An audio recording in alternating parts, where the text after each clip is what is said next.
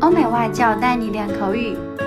本节目由雅思官方合作机构英语同桌 FM 原创出品。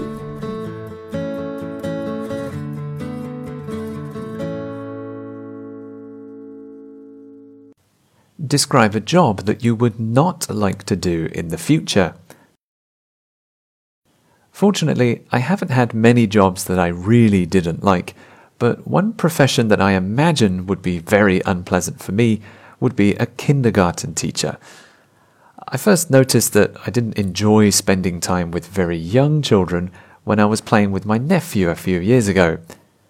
At the time, I was babysitting him while my sister was at work, and I thought it would be very easy. But after trying to entertain him for 20 minutes, I realized that it was more difficult than I thought.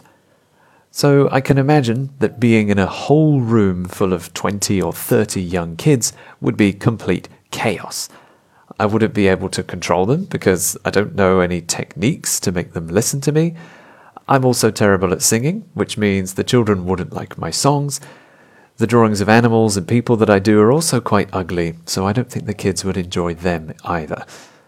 I remember my nephew liked playing football with me, but that was the only thing he enjoyed.